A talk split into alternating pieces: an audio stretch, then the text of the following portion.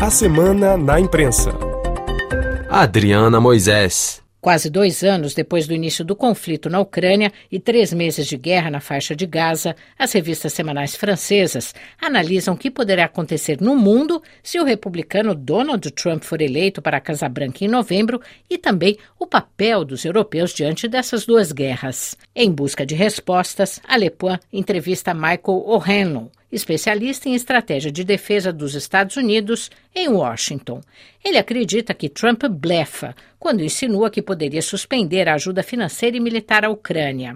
Trump não saberia como negociar uma paz justa e se engana quando estima que a amizade que desenvolveu com Vladimir Putin seria suficiente para persuadir o presidente russo a encontrar um meio termo, acredita o pesquisador.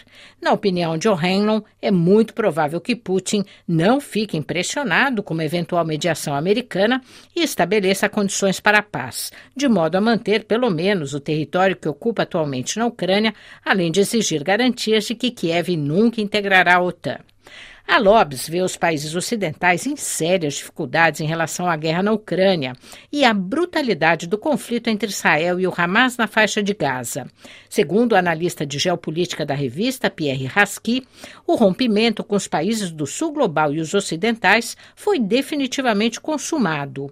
Dirigentes e a opinião pública do sul global, escreve a Lobs, tomaram posição a favor dos palestinos, chocados com as cenas de horror geradas pelos bombardeios indiscriminados de Israel contra civis no território controlado pelo Hamas e as operações na Cisjordânia.